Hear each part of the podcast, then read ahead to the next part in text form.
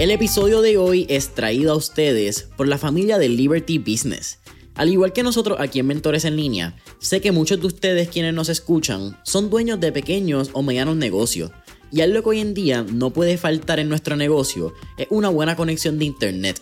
Porque sin ella, la realidad es que no podemos hacer muchas de las tareas del día a día.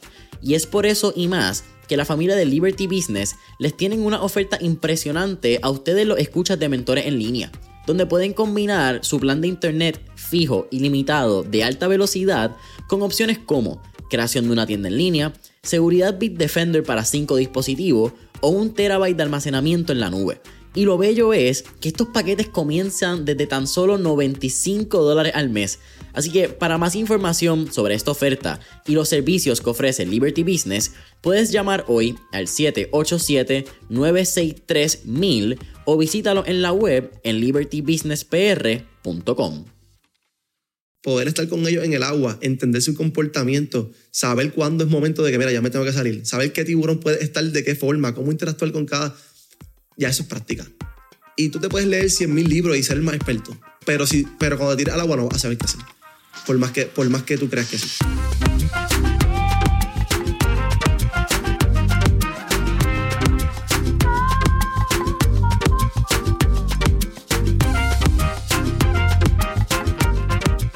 ¿Qué es la que hay familia? Mi nombre es Jason Ramos y bienvenidos a Mentores en línea, un podcast donde hablamos con los empresarios e influencers responsables por las marcas más destacadas, para que así conozcas quiénes son tus mentores en línea.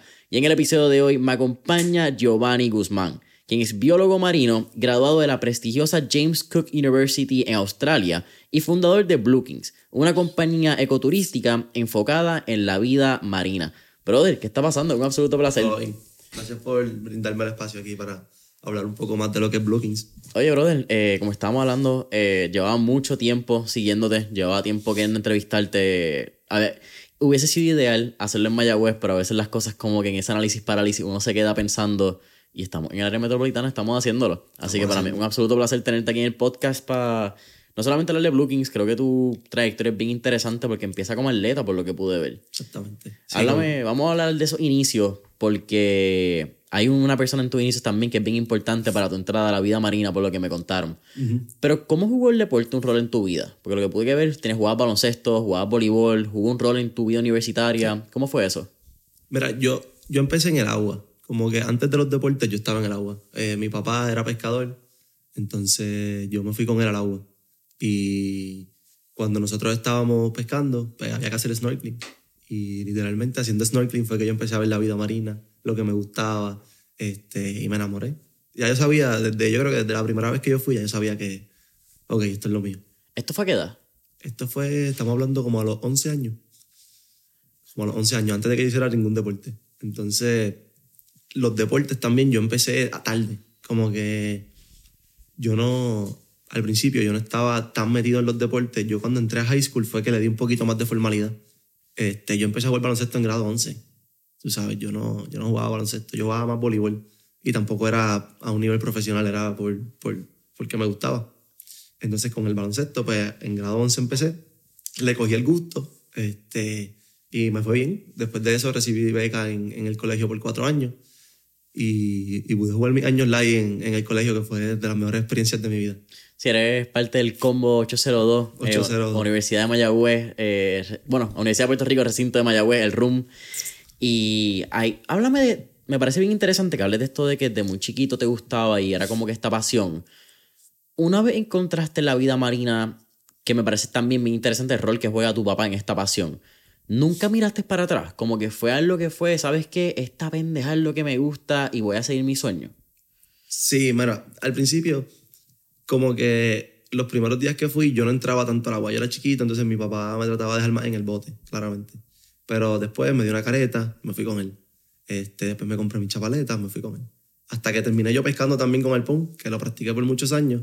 Y hubieron momentos que no era que yo decía como que no voy a volver a hacer esto, pero por ejemplo cuando el mar estaba bien picado, que uno salía vomitando, este, que la pasabas mal literalmente, entre comillas, eh, pues uno lo pensaba como que, esto es lo que yo quiero este, estar así de mareado, sentirme de esta forma, pero realmente sí, este, desde que yo me juqué con, con el mar y con lo que estaba pasando y con lo que estaba viendo, ya yo me di cuenta que eso era lo que yo quería hacer y iba a querer seguir haciendo.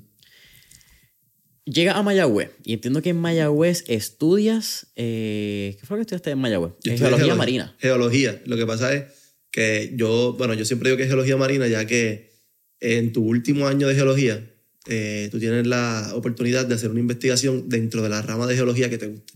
Yo la hice dentro de geología marina, la hice una investigación de corales. Esto fue en Corales, en Puerto Rico, al en, sur. En Puerto Rico. Esto fue en Cabo Rojo, en donde la playa bulle. Ok.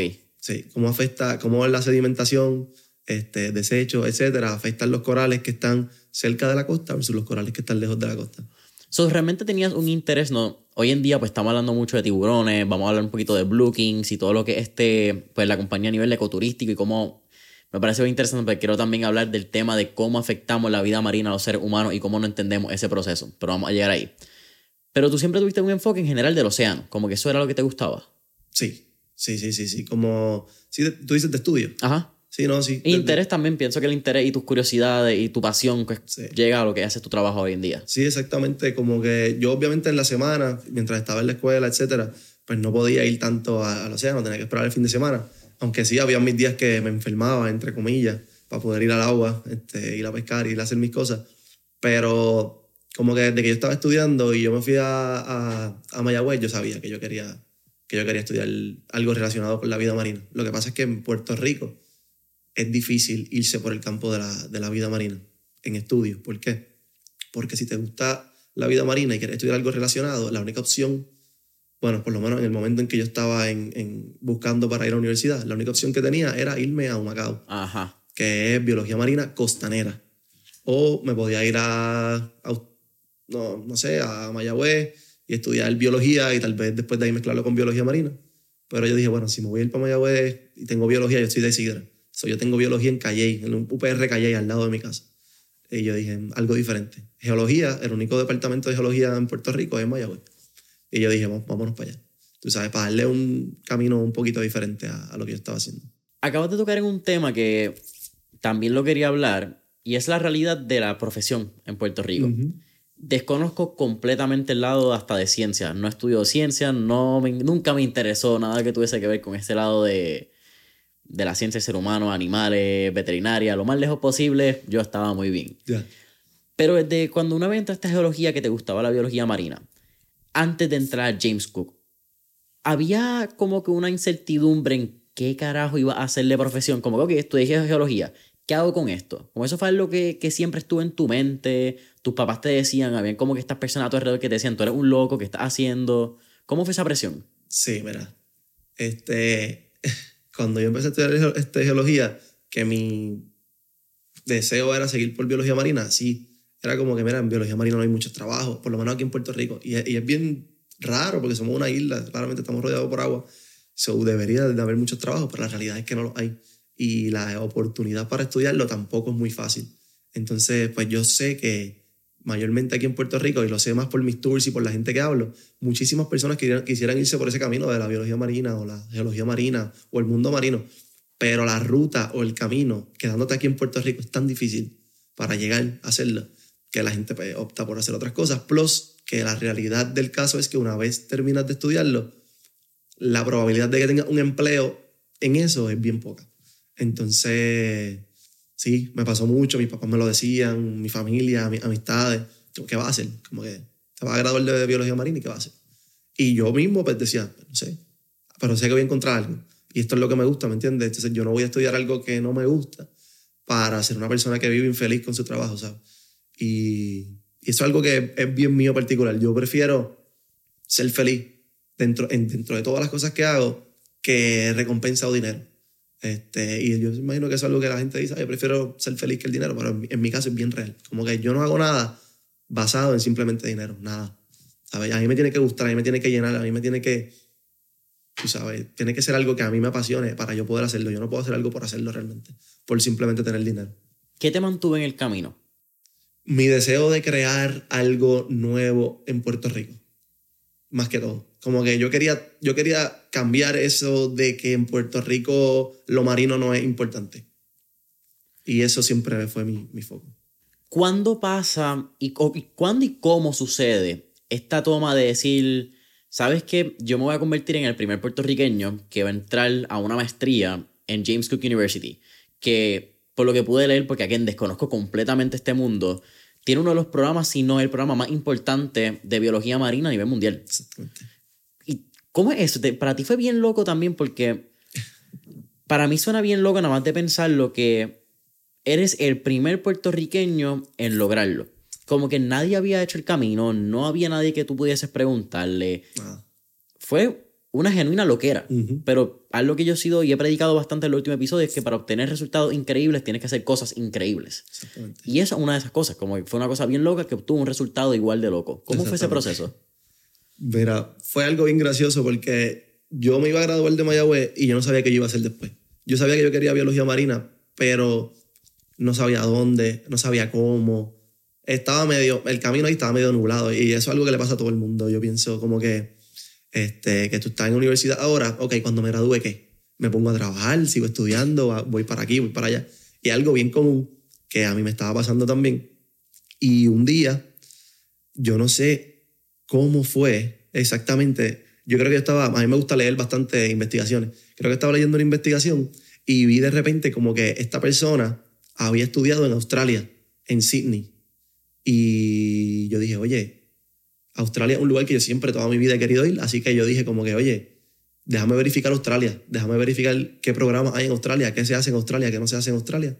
Y literalmente cuando empiezo a verificar, veo que en Australia existe uno de los mejores programas de biología marina del mundo, si no el mejor programa de biología marina del mundo en ese momento. Y yo dije, o sea, yo se lo comento, yo lo leí, me llenó claramente, me hice 40 ilusiones porque Australia es uno de los lugares que yo siempre he querido ir, siempre había querido ir desde chiquito, por la vida marina, por el Great Barrier Reef, la Gran Barrera de Coral, etc. Y cuando yo lo veo, yo se lo comento a mi papá. Yo le digo, wow, acabo de ver esto, que, que Australia tienen este programa, que es del- el mejor programa de biología marina del mundo al momento. Y entonces, cuando literalmente estoy ahí hablando con él, él me dice, vamos, aplica de una. Y yo, pues no sé, este, tengo que pensarlo porque está cabrón, ¿me entiendes? Yo simplemente decir voy para allá así de la nada, aunque yo soy bien espontáneo, yo me encanta eso de, de poder hacer cosas nuevas y de irme solo por ahí, eso a mí me llena. Sí, pero Australia está lejos con Pero cojones. Australia está lejos con cojones. Y no hay nadie que yo conozca allá y no estoy cerca de mi casa si pasa cualquier cosa. Era, fue como que él me dijo, pero con la seguridad que él me lo dijo, a mí me dio mucha más seguridad de aplicar. Yo no iba ni a aplicar. Fue él, fue mi papá literalmente que me dijo, pero aplica. Pues, es que el proceso de aplicación de cualquier universidad es difícil. Y, y yo no soy vago, pero a mí no me gusta perder el tiempo, ¿me entiendes lo que te digo? Y yo sentía que eso era perder el tiempo, aplicar ahí porque ese es el mejor programa, a mí no me van a coger, ¿me entiendes? Porque yo sí tenía buenas notas, pero tampoco es que yo tenía cuatro puntos, ¿me entiendes? Yo estaba como en los 320, 318, algo así, fue, fue con lo que yo me gradué en Australia, en, en Mayagüez. So, tampoco es que yo tenía el mejor promedio. Y cuando yo dije, pues, vamos a darle, olvídate de eso, vamos a darle.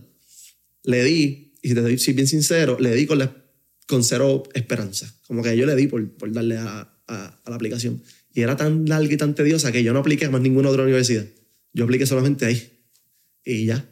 Entonces lo envío y como dos semanas después recibo contestación y realmente querían hacerme una entrevista, no me habían dicho que sí. Cuando tuvimos la entrevista, luego de esa entrevista me dicen que sí. Y mano, yo te lo juro que el día que me dijeron que sí, yo estaba en shock, como que yo dije, ya diablo, espérate, esto se acabó de hacer real, me voy para Australia. Y como que yo había aplicado, yo me gradué en julio, yo había aplicado para agosto.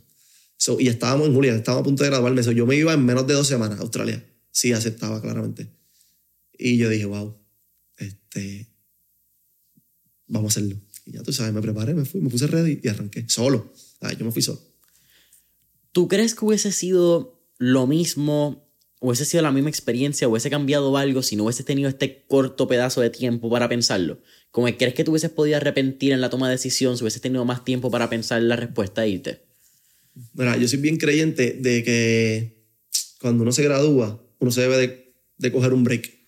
Que eso es algo que en Puerto Rico o el sistema de educación de Puerto Rico y de Estados Unidos como en general no es algo que se ve, que es común o no es algo que se ve bien. No, no, aquí es, te graduaste Te- tienes que tener trabajo ya. Tienes que tener trabajo ya o te graduaste, tienes que empezar a estudiar de nuevo y si estás haciendo nada por un tiempo, te has quedado en la vida, estás, ¿entiendes? estás desenfocado, etc.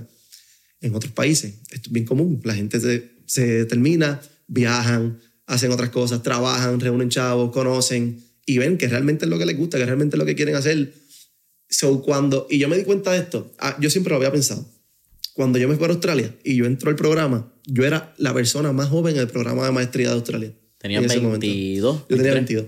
Y cuando yo estoy ahí y yo veo que las personas son 30, 29, 28, cuando yo pues claramente me acerco a ellos y hablo y como que, "Ey, ¿qué has hecho? ah?" Ya cogieron 4 o 5 años viendo si realmente querían estudiar biología marina o querían hacer otra cosa en su vida. Y yo digo que a mí me llevaba mucha ventaja en eso, porque son personas bien que tenían mucha experiencia ah, versus simplemente educación, ¿me entiendes? Y la, la experiencia no está más arriba que la educación, pero yo digo que van, van de acuerdo. Lo que pasa es que la experiencia te brinda un tipo de educación que la academia no puede, por ponerle como que ese título. Exactamente. La academia te puede dar muchos libros, te puede dar mucho research, y te puede dar mucha teoría. Y la teoría es importante porque la teoría te va a ayudar a, a llevar a cabo una experiencia. Pero la teoría no te enseña estar en el agua con tiburones, no te va a enseñar unas experiencias que tú tuviste, como spearfishing, que es alpón, me diste que es la palabra en español. Como que no vas a tener unos elementos que te van a dar quizás esa galla, te van a dar esa ventaja en el mar de decir, ¿sabes qué? Yo he estado en esta pendeja ya, que no lo he leído en el libro solamente.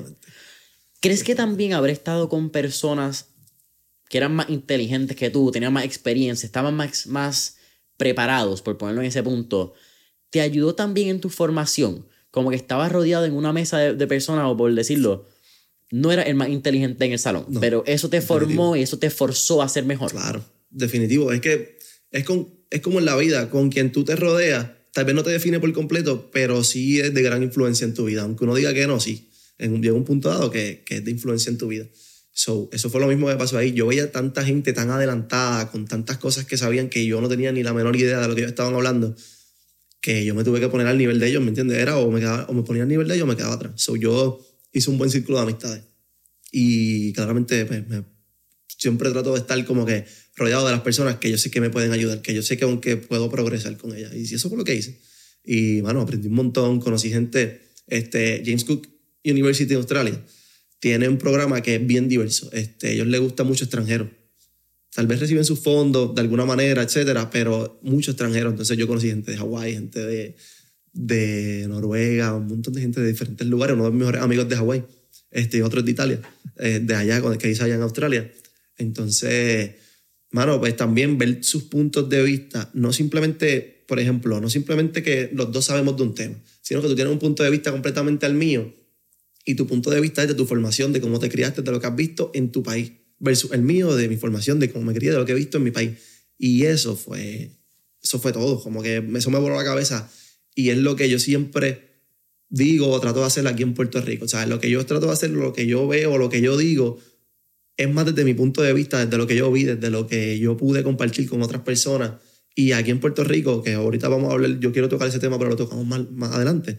Este, aquí en Puerto Rico se encierran en un pensamiento pequeño y, y no quieren salir de ahí porque es lo que conocen, es lo que ven, pero no lo ven desde otra perspectiva de otras cosas que se hacen alrededor del mundo. Es que yo creo que pasa en todos los temas en, En Puerto Rico. temas. Tenemos un...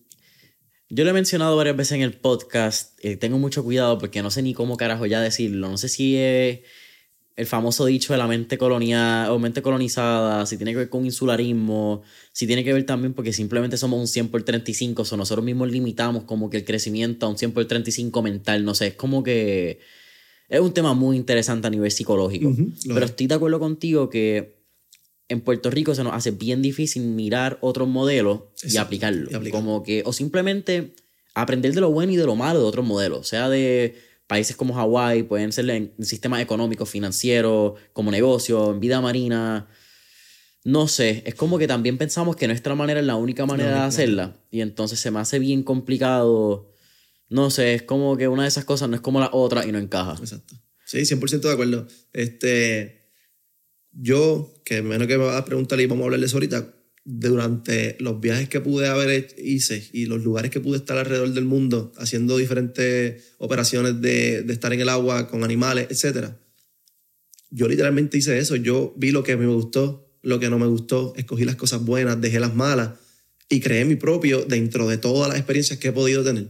Entonces, yo pienso que eso es algo que todas las personas deberían de hacer. Por eso yo siempre le digo a las personas, si tienes la oportunidad de irte de Puerto Rico un tiempo, no definitivo, porque yo jamás y nunca me quise ir definitivo y me gustó Australia y me encantó Australia, pero jamás y nunca me iría definitivo de Puerto Rico. Yo amo aquí Puerto Rico y yo pienso morir aquí. Pero sal, ve cómo bregan las cosas en el mundo, ve cómo hay diferentes cosas que están haciendo de diferentes formas y después eso te va a abrir la mente un poquito dentro de, porque nos encerramos dentro del cuadrado que tienes de pensamiento. O sea, que, para que te vaya un poquito fuera del box, fuera de la caja. Yo creo que ese quizás es el privilegio más grande que te da viajar. Exactamente. Eh, y eso es algo que yo todavía tengo mis issues. Aquí en Puerto Rico a veces, por alguna razón, los primeros viajes que nos gusta dar, los viajes que nos gusta repetir es Disney. A la gente le encanta ir a fucking Disney y gastarse un billetal en cuatro parques, cinco días, 25 pesos por el almuerzo de cada nene y te clavaste un préstamo de Dios sabe cuánto. Sí. O hasta mismo Estados Unidos, como que cualquier región de Estados Unidos que tú visites es bien parecida a la nuestra, como que no hay mucha diferencia cultural. Eh, y En algunos lugares tal vez sí, pero en la mayor parte de los lugares que vas a visitar, por ejemplo, si te vas a Florida, a Miami, por favor, estás, estás en Puerto Rico casi. Y es bien raro, y esto es algo bien interesante norteamericano a menos que no sea por un acento, quizás tiene un acento de Nueva York, un acento bien sureño, pero la, persona es bastante parecida, no importa si va desde California o hasta Washington DC en el este, como que puede ir de Florida a Seattle, que es el mismo gringo blanco, como que es bien loco, como que esa es la cultura norteamericana. Pero estoy de acuerdo contigo. Háblame entonces de cómo y cuándo regresa a Puerto Bueno, hay un tema antes que podemos hablar en Australia en James Cook, fíjate, antes de regresar a Puerto Rico en Australia tú empiezas a crear contenido, por lo que pude ver en tu canal de YouTube. Y ahí también entonces tienen la primera experiencia que lo estamos hablando en el pre-podcast session de modelaje, que fue con el Reef Life Matter Calendar que hicieron en la universidad. ¿Por qué decidiste empezar a crear contenido? Y en ese momento que empezaste, ¿pensabas que ibas a tener el resultado que has tenido hoy en día de pues llamarte creador de contenido, influencer, que es como pues el término que a mí todavía a veces me trilla. Sí. pero, eh, pero, sí, sí. Eh. Es como un it is what it is, como que estás bien jodido y entras en un cubo con todo el mundo. Pero crearle contenido dentro de tu rama quizás es como que lo más apropiado por llamarte. ¿Visualizabas ese resultado o nada que ver? Nada que ver, nada que ver. Este, vamos a, vamos a hablar de Australia. Y entonces llegamos y Llegamos ahí y te hablo como que completo Australia para poder virar para acá. Mira, yo llegué a Australia solo. Entonces, pues, yo no, no tenía obviamente no tenía amistades, no sabía dónde me iba a quedar. Yo llegué a Australia, para que sepa, cogí un Uber de, del aeropuerto a un Airbnb que tenía por cinco días o por cuatro días. Era la semana de orientación. Pero yo no tenía idea dónde me iba a quedar, no tenía idea dónde me iba a hospedar, nada. ¿Me entiendes? Mi celular no servía. Y yo me hice un reto a mí y lo hablé con mis papás y algo que quería hacer. Yo quería irme sin celular yo no quería tener teléfono. Yo quería que si me iba a conectar al, al, a, las redes o lo que sea, para ese tiempo yo no usaba tanto las redes tampoco. Yo tenía mi Instagram, porque sí lo tenía, y hasta mi Facebook, pero yo no usaba casi, era bien poco lo que yo usaba. Yo quería estar por allá y vivir allá. Entonces, si me voy a comunicar contigo, con mis papás, por ejemplo, yo me voy a un lugar que tenga wifi y te llamo. Te llamo por FaceTime o lo que sea. Entonces, pues eso fue un reto para mí que yo me hice personalmente y fue lo mejor. Y cada vez que viajo hago lo mismo. Entonces, yo llego a Australia, eh, con el wifi de allá busco un Uber Llego a donde me estoy quedando y de ahí empezó todo. Yo fui a la universidad, conseguí hospedaje, pregunté, mira, ¿cuál es el mejor lugar?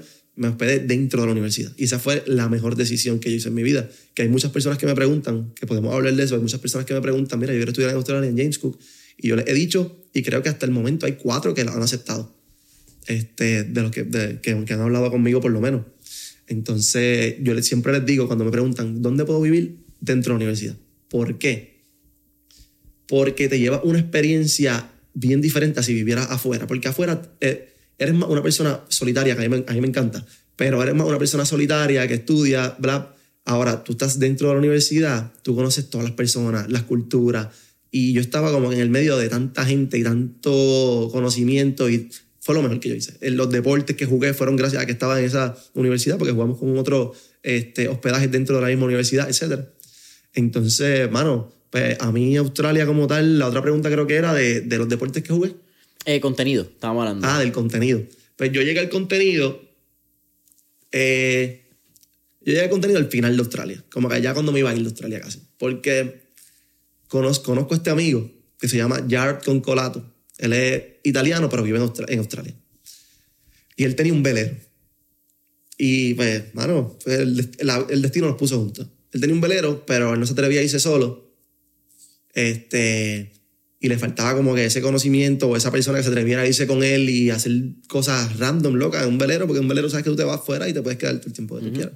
Y yo cuando hablé con él, yo dije, bro, ¿sabes? vamos encima. Y así fue. Este, me hice bien amigo de él y nos empezamos a ir al arrecife cuando teníamos nuestros días libres. So, Cuando tú hablas de Ar- Arrecife, hablas de... de la gran barrera de coral. Nos quedaba a 60 millas de la costa. So, nosotros nos tardábamos casi 10 horas en llegar de la costa al arrecife. Porque esto era un velero sin motor. Un velero tenía motor, porque todos los veleros tienen motor, pero es bien pequeño. Ajá, Te puedes mover bien, 7, 8 millas máximo. Entonces, nosotros lo que hicimos fue que nos íbamos, nosotros lo que hacíamos era que nos íbamos por la noche. So, de madrugada, a las 12 arrancábamos, o a las 10, para estar ya en el arrecife a las 8 de la mañana. Nos anclábamos. Una vez tú llegas ahí, no importa casi cómo estén las condiciones del mar, porque como es una barrera literalmente, el impacto de la ola lo absorbe y lo que tú estás recibiendo es nada. So, es agua bastante, bastante este, calmada. Nosotros llegábamos, este, y pues yo me acuerdo mi primera vez que llegué, cuando yo entro al agua y yo veo. Es algo que yo no sé si lo pueda describir, no sé si tengo palabras, pero era algo como que yo lo había soñado anteriormente. Yo esta- estar ahí para mí era literalmente estaba viviendo un sueño.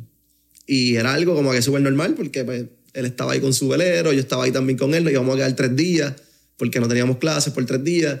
So, estábamos ahí para eso. Entonces, yo nunca era de tirar fotos, ni de tirar videos, nada. Yo vi tantas cosas desde los 12 años hasta que yo me fui para Australia a los 22 casi, en mi vida que yo no tengo en video, que si yo las tuviera, fuera todo tan diferente, pero no las tengo. Pero yo sé que las voy a tener ahora que ya estoy en esto, yo sé que en algún momento las voy a tener. Pero eso es bien lindo y mala mía que te interrumpa porque creo que en la época que estamos, donde todo en redes sociales lo ponemos o todo lo tenemos en, en grabado, hay veces que no apreciamos, No apreciamos el, momento. el momento. Y eso me pasó ayer, como una semana antes de que saque este episodio. Yo estaba corriendo, precisamente así, by the way, dame el shout out a la máquina, José Pepe Calderón. Eh, hace unos episodios con él que corro mucho. Y yo me llevaba el celular porque no tenía un reloj que me midiera el paso. Ahora tengo un reloj que me mide el paso y no ando con celular. Ando completamente desconectado y lo único que reloj y mi paso y mi respiración. Y ayer me pasa que corro como a las seis y media, siete, y hubo un atardecer increíble, un atardecer de siete pares de cojones. Y cuando yo miro, lo único que me vino a la mente fue como, lo estaría cabrón tomarle una foto. Exacto. Pero para ahí fue como, espérate, no, míralo, toma tu foto mental, agradece a la vida, al universo, a Dios, a la whatever the fuck it is that you believe in, y dale por ahí para adelante. Pero ese como que mental picture o memoria fotográfica, whatever queramos llamarlo, creo que está bien como que undervalued. Sí, Yeah. underrated también. Sí, undervalued underrated. Sí, 100% de acuerdo. 100% de acuerdo. So, eso fue lo que me pasó a mí y no me arrepiento. No me arrepiento porque fueron momentos súper cabrones que los tengo, que los viví. La mayor parte de ellos fue con mi papá, ¿me entiendes? Que, que tiene, o sea, le da más valor todavía. Este, y yo pienso que eso mismo, que cuando tú tienes la cámara al frente, por ejemplo, yo que fui para Maldivas con mi cámara y ahí tengo uno de los mejores este, fotos, videos. Mano, era como que todo el tiempo con la cámara y, y sí grababa, sí me lo disfrutaba, pero a la misma vez, este, espérate, el ISO, espérate, este, el shutter, este, esto, te quita, te quita lo- el, el disfrute de, de ese momento, te quita mucho. ¿Qué pasa? Que cuando yo voy a Australia y estoy ahí en el agua, yo no tenía mi cámara todavía, las primeras veces que fui. Y yo empiezo a ver eso. Cuando yo llego, me pongo a pensar y yo digo, ¿qué sería de mi vida si yo todo lo que veo y todo lo que hago lo, lo grabo y lo pongo en video? Y fue una pregunta que yo me hice a mí personal. Y después yo soy de, yo consumo mucho YouTube demasiado. Yo no veo este, películas, yo no veo series, es bien raro. Pero YouTube todo el tiempo. Entonces empezó a ver personas que viven de esto, personas que viven de las redes sociales, personas que las redes sociales son su... Y empezó a ver y aprender y a escuchar y eso me, eso me, me motivó a realmente comprarme una GoPro, fue lo primero que me compré. Esto es como 2018. Estamos hablando 2018. Estamos hablando de 2018, sí, mi primer año en Australia. 2018. Entonces, nada, literalmente yo cojo, compro una GoPro y empiezo a grabar todo lo que voy en Australia. Claramente sin settings, automático y vamos a grabar y vamos a hablar. Y yo a mí me gustaba, yo hablo todavía mucho, pero en Australia yo hablaba y con mi inglés matado, hablando como si yo fuera, tú sabes. pero estuvo bueno, una, una experiencia súper brutal como que poder grabar todo eso y estar en ese momento ahí. ¿Tú pasaste en María en Australia? No, aquí. ¿Tú pasaste María aquí? Sí, Ok. exactamente. Antes de irme a Australia, va, el año antes de, de irme a Australia. Ok, ok. Sí, fue como el momento, espérate, yo, crazy shit. Ok. Sí, sí, sí. ¿En qué momento entonces hablas de que tuviste esta epifanía personal, por llamarlo eso? Y dices, ¿de qué sería mi vida si hago esto? De ahí a empezar a crear contenido, que vi tu primer video, creo que fue hace como dos, tres años que lo subiste, estaba en. Australia todavía. ¿En dónde cambió? Como que en qué momento de esta trayectoria de, de contenido fue como que, ¿sabes qué? Vamos a hacer esta pendeja como que parte de mi día a día y parte de mi trabajo. Como que esto me puede exponer a algún punto donde pueda hacer lo que yo hago quizás mucho más real. mi punto de siempre, desde que yo estaba en Puerto Rico estudiando hasta que yo me fui a Australia y regresé, era cambiar, como que decía, esto de, esto de que en Puerto Rico no se reconoce lo que hay en el agua, tiene que cambiar en algún momento. Yo no sabía cómo, yo no tenía idea, yo no, jamás y nunca yo dije, ah, yo me voy a Australia para estudiar un montón, para regresar y tirar videos de la vida marina y, ¿me entiendes? Yo no, eso, obviamente eso no era mi, mi pensamiento, yo dije que quería que cambiara de alguna forma, no sabía cuál, no tenía idea. So, cuando yo estoy en Australia y yo me pregunto esta, me hago esta pregunta de qué sería de mi vida si yo grabo todo lo que yo veo y, y lo subo y lo comparto y lo muestro a las personas y les digo lo que está pasando, etc. Yo dije, wow, esto, esto es, tú sabes, si yo voy a Puerto Rico y todo lo que yo veo yo lo grabo y lo subo a mis redes sociales, la gente va a ver lo que hay en Puerto Rico y la gente va a respetar más, a querer conocer más, a literalmente admirar lo que hay en Puerto Rico debajo del agua. Y eso fue como un clic. Yo dije, wow, esto es, pum. Vamos a empezar aquí en Australia, obviamente, bla, bla, para practicar, para tener el, este, el toque. Pero cuando yo vaya a Puerto Rico, yo le voy a dar duro a esto. Como que yo voy a llegar y todo lo que yo vea, todos los días me voy a llevar mi cámara, no hay break. Y vamos a grabar y vamos a cambiar eso de que en Puerto Rico la vida marina no se reconoce tanto. Y, y la pregunta era que yo creo que me salí. No, realmente era eso, como en, en qué momento cambia como que la trayectoria del contenido. Ah, pero la trayectoria del contenido cambió porque una vez llegué a Puerto Rico y hice mis primeros videos, que uno de ellos se fue viral, ahí fue que yo dije, ok, esto, es- vamos a darle, esto, esto es lo que es. ¿Cuántos followers tenía en ese momento? 2000, como 2000, por ahí, no menos, como 1000, mil algo, 1000, 1200, 1300. Sí, sí, que esta pendeja de ser influencer, No, crearle ahora- contenido, eso no estaba ni... No, no, Los 10.000 followers era como que, ah, a ojalá, llegar. Exacto, sí, yo decía, ojalá algún día. Y para ese tiempo estaba el, el, el que podía hacer un, un, un link. Tenías que tener 10.000 followers Ajá. para poder hacer el link, que, le- que la gente pudiera clicar el link o el swipe up. Y yo siempre como, diablo, algún día estaría bueno tener el swipe up para, porque me gustaba hablar mucho de noticias y cosas que estaban pasando. Y decía, wow, el swipe up estaría, estaría duro, como que para que la gente pueda ver las cosas directas. Sí, eso, es, eso Me está cabrón, ¿verdad? Porque la mitad de la gente pasó un montón de tiempo de su vida, como que cuando llega a 10.000, cuando llega a 10.000, cuando llega a 10.000, y de momento, ah, mira, ahora puedes usar los links cuando te salga el cojones. sí. Eso está cabrón. Eso, Instagram y Adam Mosseri cambiando cada rato. Claro. Supuestamente haciendo la red social mejor. Eso está en veremos. Ah, No hablamos en Australia, pero antes de eso, quiero que me cuentes lo del Reef Life Matter, que me estabas contando Ah, entonces cómo fue tu Matters. primera experiencia de modelaje. Y yo creo que entonces eso también añade un Sí. montón a lo que hoy en día, como que te abre una puerta. Demasiado. Este, yo jamás y nunca eh, quería ser modelo. Yo no me considero modelo todavía, pero jamás y nunca quería hacer ningún trabajo o algo así. Como que eso no era mi visión eh, para nada. Entonces, un día estoy en Australia. Este, yo siempre he sido de ir al gimnasio. Este, me gusta como que mantenerme saludable en ese sentido. Me gusta ir al gimnasio, me gusta correr, me gusta hacer mis cosas y me gusta mantenerme bien. No soy un freak de que me quiero poner súper fuerte, pero me gusta mantenerme. Sí, movilidad y tener actividad física y que puedas hacer lo que quieras. Eso. Y estoy un día en, en la playa con unas amistades en Australia. Y randomly viene esta muchacha y me dice, este, ¿qué tú estudias? Ah, este, hola, ¿qué tú estudias? Y yo le, le dije que estudiaba biología marina. Y me dijo, perfecto. Es que estoy haciendo un calendario. Quiero hacer un calendario, ya tenemos la propuesta, está todo aprobado, etcétera, de que sea para donar fondos a una fundación que ayuda al Great Barrier Reef. Pero lo queremos hacer de una forma súper diferente, súper nueva. Y es con modelos que estudien este, algo relacionado a ciencia de la universidad, James Cook University. Y yo, y yo dije, ¿y yo? Y dije, sí, porque como que lo queremos hacer un poco sexy, sin camisa, y vi que... Y yo, ok. Este, y yo soy persona de no decirle que no a casi nada. Este, que sean oportunidades como tal. Y yo dije, vamos. Este, entonces, bueno, fue súper nice. Eh, al principio, claramente, como que estaba súper abochornado. no sabía qué hacer, no sabía cómo posar. Vi videos antes, ¿sabes? Veía videos y veía fotos de gente para ver cómo ponían la cara, la posición. Tú, ¿qué carajo es Sí, esto? Pero me sentía súper incómodo, entonces, eh, yo como que eso sí fue bastante profesional. Estaba la persona que te maquillaba, estaba la persona que bregaba con tu ropa, estaba... Entonces, cuando te tiraban la foto, no es que había una persona tirándote una foto, es que había un crew completo mirándote. Y eso lo hace mucho peor. Yo prefiero, obviamente, que sea una persona, pero si hay 10 personas, 20 personas mirándote, tú te sientes súper como que inferior a todo el mundo ahí, como que está en el mismo medio de spotlight. Y yo, como que, diablo, ¿qué es esto? ¿Qué pasa? Cuando yo termino esa foto, se publican, no simplemente tiré la foto y fui parte, sino que fui la portada del calendario. ¿Tú lo sabías? No, ellos me lo- ah, claramente una vez ellos sacaron la foto y vieron todas las fotos que tenían, me preguntaron, mira, esta foto nos gustó como para que sea la portada, ¿te molestaría? ¿Te gustaría? Y yo dije, mira, sí. Ah, yo no le saqué ningún beneficio monetario a eso. Eso fue como una, un acto voluntario que uno hace para poder ayudar a una, a una entidad. Yo, yo no le saqué ningún... Y yo me gasté mi Uber para llegar, mi Uber para regresar, este, mi comida, todo. O sea, ellos no, no me costearon nada. Eso yo lo hice porque pues, era un... Estaban ap- apoyando algo que, que yo creo, algo que a mí me gusta. Y yo dije, pues vamos a hacerlo. Entonces, ¿cómo eso me abre puertas? Un montón.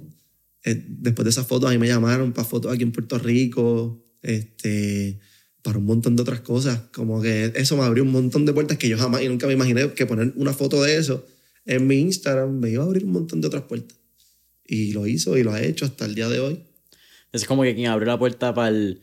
Pues quizás para el lado de influencer, para el lado de como de contenido. Sí, Sí. sí, sí, para ya las Sí. colaboraciones con marcas, etcétera, que estábamos hablando también. Háblame de tu regreso a Puerto Rico. Y no solamente tu regreso a Puerto Rico, hablamos ahorita de lo que era y lo que habías aprendido en tus viajes. Lo que has aprendido tanto en Maldivas, creo que fuiste también a Australia, Hawái, has hecho eh, México, que podemos hablar de que estuviste con Alex Shark. Como que has tenido varias experiencias de cómo otras tanto ciudades como estados, como, pues, y con estados me refiero a estados gubernamentales, como tal a países, han implementado la protección marina. ¿Cómo fue llegar a Puerto Rico y bregar con la realidad de la protección marina en la isla? Este, buena pregunta. Primero, regreso a Puerto Rico. Yo iba a regresar en algún momento, pero no iba a regresar en ese preciso momento. Regresé por pandemia. Tú sabes, yo tenía un trabajo, yo me había recién graduado de Australia y tenía un trabajo con el Instituto de Ciencias Marinas de Australia en microplástico.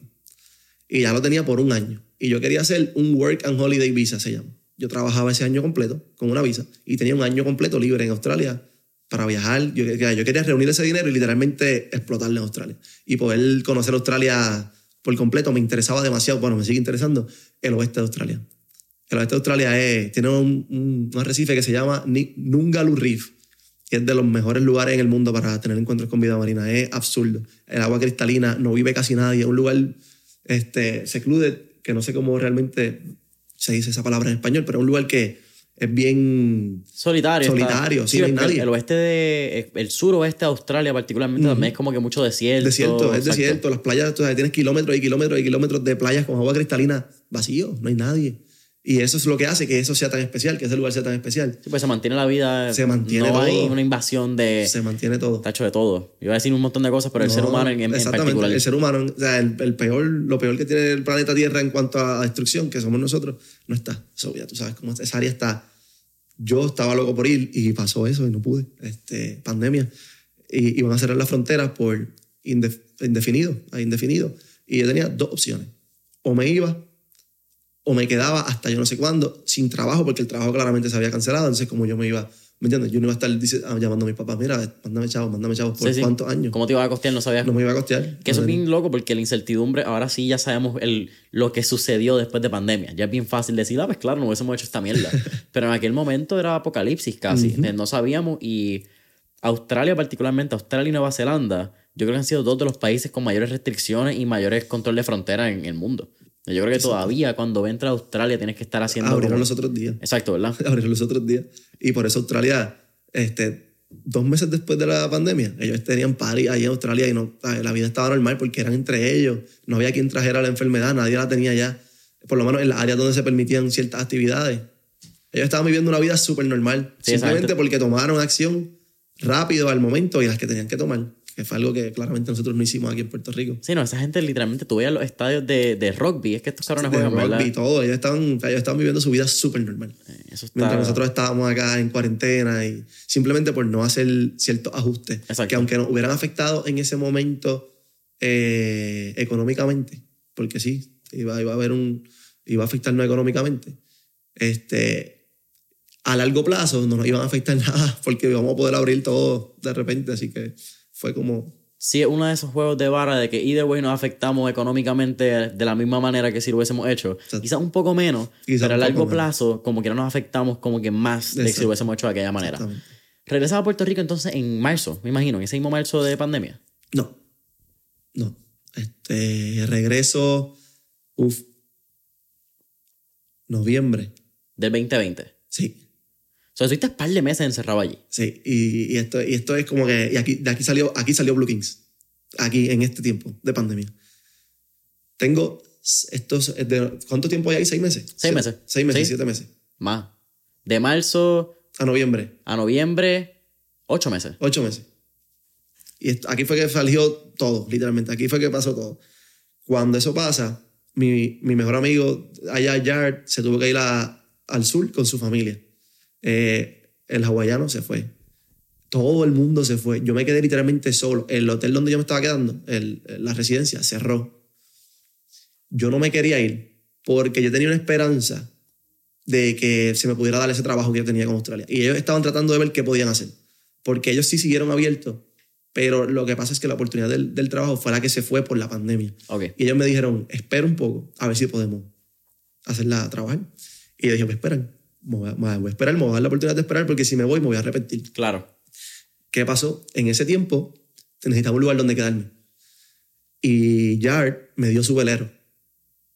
Y yo viví ocho meses solo en ese velero. Y yo pienso que son los ocho mejores meses de mi vida, definitivamente, en todos los aspectos. Tú sabes, yo soy una persona que so- yo soy una persona que está sola todo el tiempo y esto es real como que yo estoy solo todo el tiempo no porque quiero es porque hago muchas cosas etcétera pero me gusta yo no tengo problema con estar solo. Entonces es gracias a esto. A ver, yo al principio tenía miedo solo por completo ocho meses Esto es de loco me voy a volver loco. No yo siento que abrí este mi mente busqué información me eduqué tanto en ese en ese momento yo solo y crecí tanto como persona este, que, mano, eso me hizo el shape de todo lo que yo soy ahora mismo, fue ese momento literalmente. Entonces, este, cuando yo estuve ahí, yo me iba al arrecife solo, solo, por completo. Yo solo, estaba en el mar solo, hacía todas las cosas yo solo. Y ¿Ya tú sabías navegar un velero de Sí. Puerto Rico? Ok. eh, mm, tenía, tenía idea, pero, Ok. pero, pero tú te crees que sabes hasta que realmente lo estás haciendo. ok, no, y solo, me imagino. Y- no, no, exacto. No, hay- no hay break. Había que hacerlo con alguien y había que practicar para poder hacerlo solo después. No era que me podía montar un velero solo. Desde la primera vez que llegué. Cuando yo empiezo a hacer esto, este, yo, yo sabía y sabía que a mí me gustaban mucho los tiburones. Yo, a veces era como que ese es mi animal favorito de toda la vida. ¿Ya tú tenías tatuajes de tiburones? No. Eh, ok. Vamos a a ese brazo mismo. Exactamente, exactamente. Y como que yo sabía que a mí me gustaban los tiburones, porque yo se los dije, papá, desde que yo los vi el primer día, yo sabía. Pero yo no tenía idea de la situación de los tiburones en el mundo. Y súper ignorante, la mayor parte de las personas en Puerto Rico tampoco tienen idea de, de qué pasa con los tiburones a diario en el mundo, la importancia que tienen en el ecosistema, nada. ¿Sabes? Como que algo, y algo normal, porque en nuestro sistema de educación no se incluye, entonces, y en casi ningún sistema de educación del mundo. Entonces, qué absurdo, porque es lo que mantiene a- al, al mar funcionando, al océano. Pero fuera de eso, eh, yo empecé a buscar mucho en YouTube. eh, información de tiburones en YouTube, eh, en Google. Y cuando yo vi o supe, y también claramente estudiando allá en Australia, me di cuenta de muchas cosas de los tiburones. Cuando yo me eduqué bien sobre la situación actual de los tiburones alrededor del mundo, esto fue algo que a mí me, mano, me, me voló la cabeza porque yo dije, wow, yo estoy en Puerto Rico y yo veía tiburones casi todos los días que estaba en el agua. Y yo veía tiburones casi todos los días que estaba en el agua y, y realmente pues no tener ningún tipo de miedo, al revés, sino admiración por lo que veía y ver que realmente alrededor del mundo eso es un, ¿cómo te digo? Un monstruo para las personas y ver, y ver como que las muertes que hay y por la razón por la que los matan, este, sin saber su importancia en el ecosistema, a mí como que me volaba la cabeza, mano. Era como que, ¿por qué? ¿Cómo, cómo esto puede pasar? ¿Me entiendes? ¿Cómo esto es real?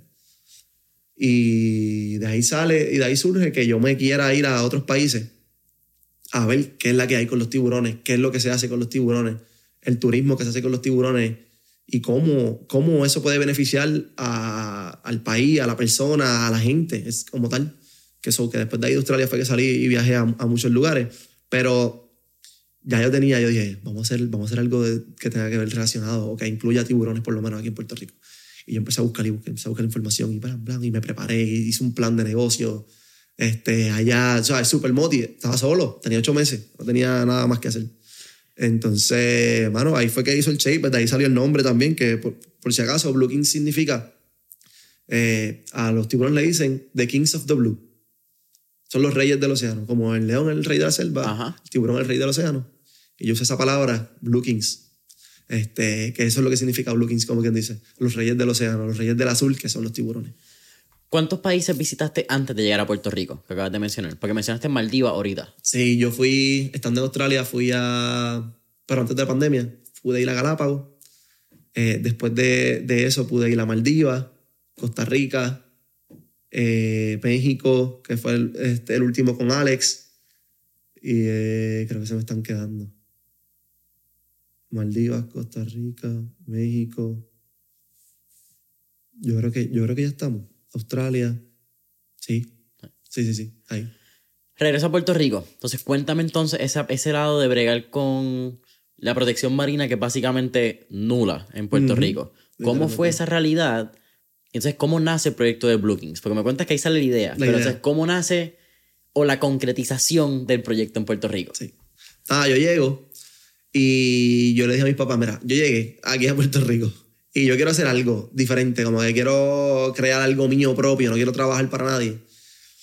Y al principio yo sé que para mis papás fue fuerte, como que, que yo llegué de, un, de una maestría de la mejor universidad de biología marina del mundo y que les diga, no voy a trabajar, voy a hacer algo mío propio. Es como que, ok, y que hiciste esos tres años que estuviste allá, entonces lo desperdiciaste.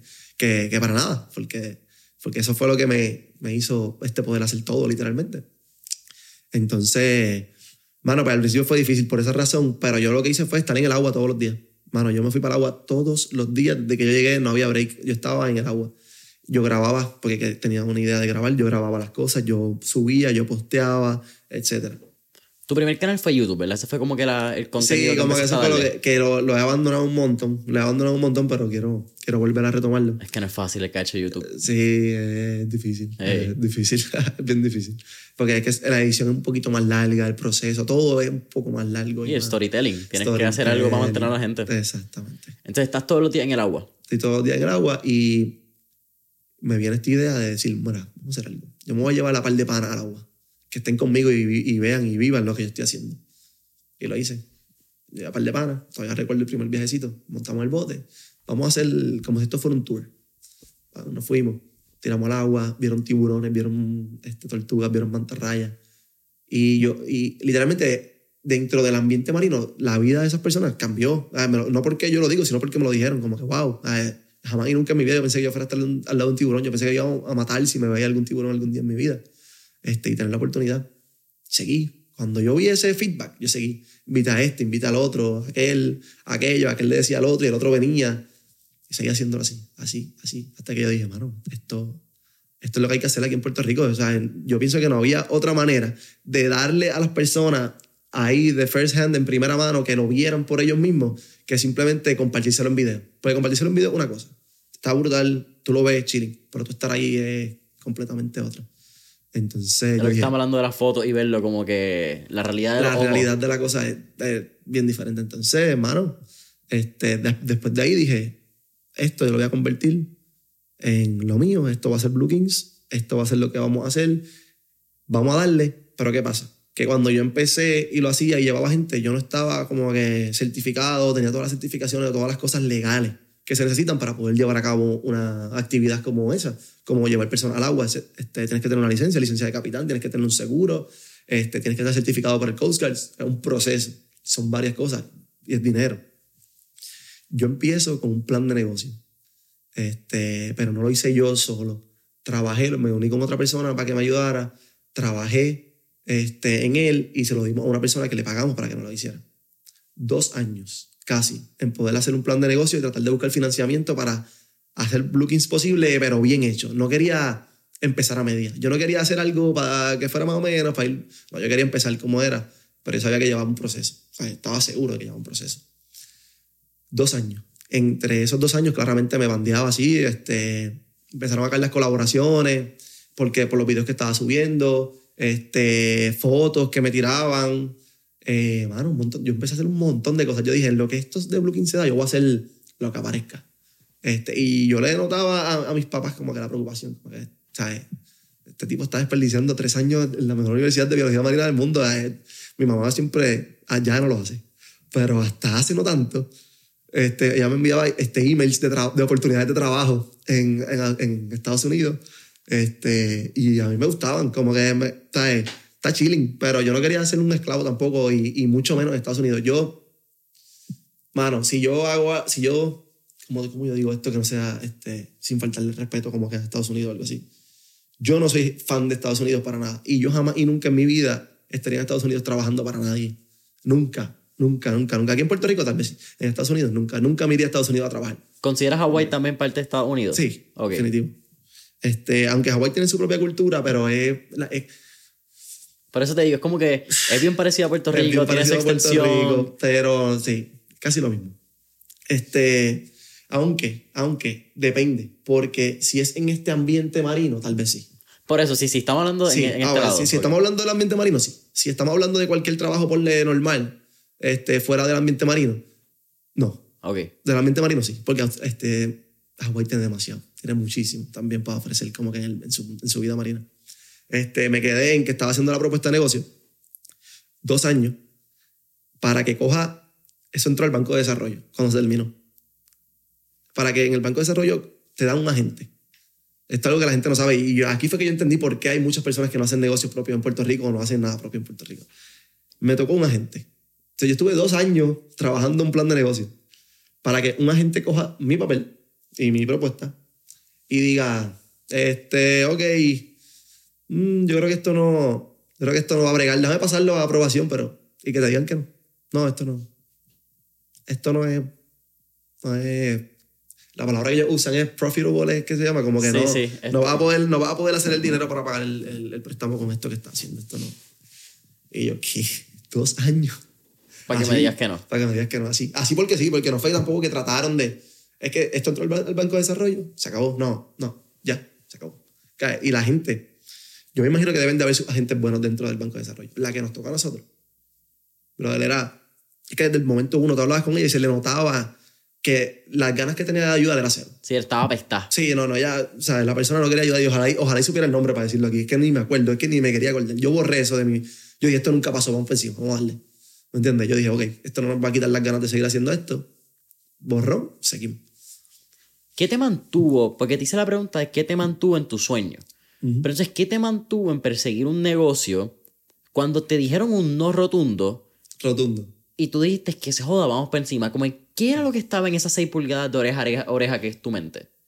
Mano, realmente la gente, por esa poca cantidad de personas que yo pude llevar en ese tiempo, el feedback, este, es que el feedback era todo, mano. Yo tengo, mira, yo tengo, sin mentirte, yo tengo, yo soy bien organizado con mis cosas. So, yo tengo en mi computadora un folder, to- todo en folders, guardado.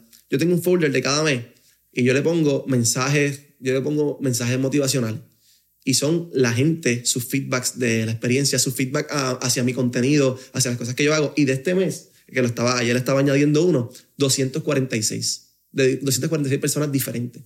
Y son cosas que yo no comparto porque, que debería, debería, porque es algo que me llena a mí y, es- y esa es la esencia de lo que yo hago. Yo lo hago por eso, como que eso es lo que, eso es lo que yo quiero, cambiarle la percepción a la gente, este, que la gente se lo pueda disfrutar, tener algo bien diferente. Y a mí me llena como persona. Y yo siento que si me llena a mí ya, yo no tengo que estar compartiéndolo y enseñándose a otras personas. Si a mí me está llenando, eso es lo que yo tengo que hacer. Sí, son Entonces, victorias en privado. Son victorias en privado. Que algún día las puedo compartir, claro, y lo- tal vez lo haga, pero por ahora no, no tengo la necesidad, ¿me entiendes? Entonces, eso fue. Fue más que yo dije, mira, vamos a seguir, porque es que yo sé que cuando yo lo haga, esto va a ser algo que, le, que no simplemente le va a cambiar la vida a la gente, sino que va a ayudar muchísimo la vida marina aquí en Puerto Rico. Y la va a ayudar muchísimo y yo estoy seguro. Este, sí. ¿Cuándo se da? Este, plugin se da cuando este, me encuentro literalmente, no me encuentro porque ya yo lo conocía, una persona con, la, con el cual ya yo estaba en, en contacto hace mucho porque él pescaba con el punk con nosotros, etcétera, era amigo de mi papá. Y él dice, yo le hablo de lo que pasó y él me dice, ¿qué hay que hacer? Que hay que invertir, cuánto hay que meter. Vamos a darle, que ese proyecto está cabrón. Así mismo fue. Y yo dije, ¿seguro? Seguro. Le dimos y arrancamos.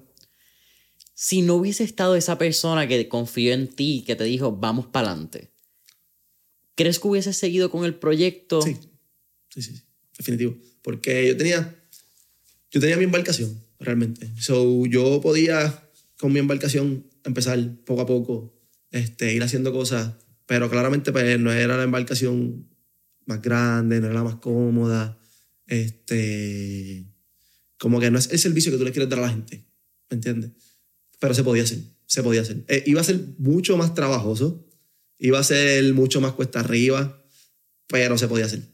O sea, yo no me iba a quitar porque ya, ya yo lo tenía en mi mente antes de que él me dijera eso. Ya yo lo iba a hacer como quiera, así. Yo iba a empezar, yo dije, vamos a empezar entonces mal. Vamos a empezar, olvídate de eso. No me voy a quedar, ya llevaba dos años, dije, ya yo no me voy a quedar estancado aquí, vamos a darle. Que salga como salga, pero pasó eso. Y dije, pues, ya está. Sí, es como dice, que una cita en inglés, no sé ni parafrasearla en español, pero dice, we haven't gotten this far to only get this far. Eh, no hemos llegado tan lejos para solamente llegar tan lejos. aquí, exactamente. Háblame un poco entonces, ya entrando quizás, ya tocamos tu desarrollo, tocamos Blue Kings, vamos a hablar un poco de lo que es la vida marina en Puerto Rico. Para alguien, en mi caso, yo no conozco casi nada de la vida marina. Yo creo que lo más que yo he visto son mantarrayas, tortuga, eh, manatí, cosas bastante comunes, ¿me entiendes? Que puedes ver en... Pero has visto bastante para, para, para lo normal de la gente en Puerto Rico, que vamos a hablar de eso. Has visto demasiado. El manatí fue bien triste, mano. El manatí una vez me lo encontré en, en Puerto del Rey. Había estado, se metió dentro de, de la, De la marina. marina. Y eso fue una de esas cosas que había una quilla que le había dado porque lo notaba en la aleta. Como que fue una de esas cosas que eso es triste. No lo vi en. He, vi- he visto tortugas, no en Puerto Rico, pero en, en San Tomás. Como que he visto en ciertas bahías. Delfines también he visto en otras partes, pero. Háblame un poco de ese. Que no, no lo tocamos, pero. ¿Cuál fue el choque más grande que tuviste cuando llegaste a Puerto Rico y viste que no había una protección marina? Que no había. Que el gobierno quizás no le daba la importancia como había estado en Australia. Que tenía un gobierno, tenía unas fundaciones sin fines de lucro que apoyaban la gran barrera de corales, que es algo sumamente importante a nivel mundial. Entonces, en Puerto Rico ni siquiera protegemos los mangles. Los otros días tuve la oportunidad de estar con Adam Monzón y estar con la gente del estuario de Puerto Rico. Yo no sabía tres carajos de la importancia de los mangles. Yo no sabía que los mangles son tan fáciles de sembrar como tú con, coger la bellota o no sé cómo se llame eso, lo pones en un palito, le sacas la parte abajo y ya puedes empezar a sembrar mangles. ¿Cómo, ¿Cómo fue ese choque para ti viniendo de un lugar como Australia que protege tanto su diversidad marina? Mira, lo primero es que no se resaltaba, porque yo pienso que está bien diferente. Entonces, una de las cosas más importantes y que yo me di cuenta en otros países que cuidan sus recursos naturales es que los resaltan demasiado.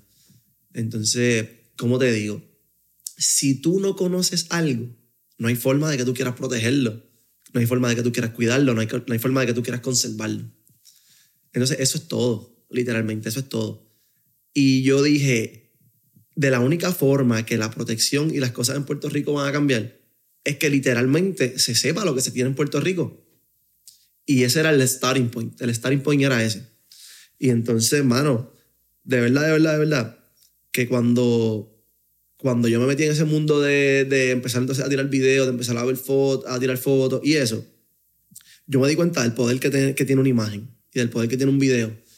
Y entonces yo dije, mira, si, si yo hago que estas fotos lleguen a donde tienen que llegar y la vida marina o los videos y la vida marina empieza a coger la importancia que, que necesita coger, se va a preservar más. Se va a preservar más porque, por lo que te digo, porque si tú no conoces algo, no hay forma de que tú lo quieras proteger, no hay forma de que tú lo quieras cuidar porque no sabes que lo tienes. Claro. Exactamente. Es que la So, frase esta de, de, de la serie de Pablo Escobar, que no conoces tu, su historia, está condenada a repetirlo. Exactamente. Si tú no conoces lo que tienes, pues qué carajo vamos a hacer para arreglarlo. Exactamente. Eso es, es como que para que haya protección, tiene que haber este, que la gente sepa lo que hay. Y ese es el problema principal de Puerto Rico.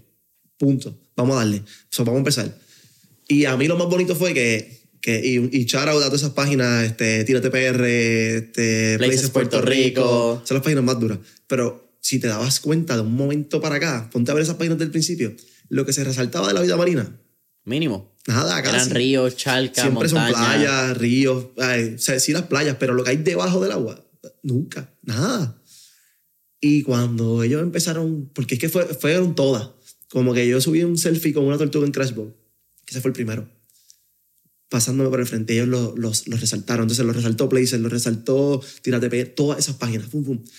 Y eso para mí fue un logro bien grande, ¿sabes por qué? Porque casi todo Puerto Rico sigue en esas páginas. Entonces, si tú estás viendo esa página y tú vistes eso, ya eso, ay, bueno, espérate, nosotros tenemos eso aquí, hay tortugas así que te pasan por el frente y eso se ve así de lindo, ¿dónde es eso? Vamos para allá, vamos a cuidar eso allí porque eso está lindo. Y después de ahí fue como que constante, fue repetitivo, este, y siguió pasando. ¿Y qué pasa? Que yo no, yo no, a mí no me gusta echarme crédito de que ah, fui yo porque no creo que haya sido yo. Pero después de eso, mano, fue como que bien bonito ver más gente uniéndose, uni- uniéndose, uniéndose, uniéndose. Y llegó un punto que, que ahora mismo, que hay muchísima gente que le gusta crear contenido del agua y que se comparte en, esas en esas redes. Y aunque falta, porque digo que falta, mano, ya está ahí. Ay, ya está ahí. Ya la gente sabe un poquito más que en Puerto Rico sí hay cosas bien chéveres en la vida marina.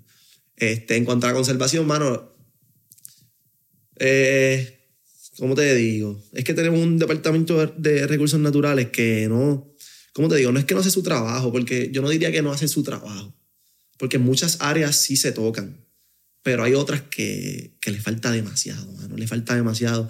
Y aunque allá adentro hay gente bien buena y que está dispuesta a darlo todo, los que están arriba son los, eso es el problema, tú sabes. Los que están arriba, los que realmente son los que dicen, pues dale, vamos a hacer esto, pues vamos a hacer lo otro, ese es el problema. No es el departamento como tal, es quién lo está manejando, quién está arriba.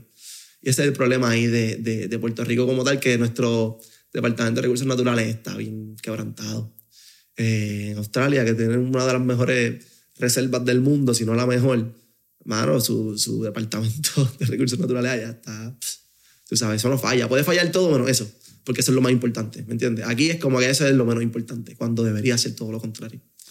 Eh, pero nada, uno sigue con esperanzas de que, de que eso cambie en algún futuro, ¿sabes? Como que este, ahora mismo falta muchísimo para que eso pase, pero, pero nosotros mismos somos quien cambiamos eso, ¿sabes? Las personas que ayudan, por ejemplo, y esto, espérate, esto es lo más importante que yo siempre digo y qué bueno que me acordé. Cuando tú haces algo de conservación, no hay una forma perfecta o correcta de hacerlo. Cada persona ayuda y trata de conservar desde su punto de vista o desde las cosas que pueden hacer. Así que si para mí ayudar a la conservación marina es subir videos, por ejemplo, o llevar personas a que naden, eso no tiene que ser la tuya. Tú puedes recoger, tú puedes reciclar, tú puedes recoger playas, tú puedes usar menos electricidad, cosas así.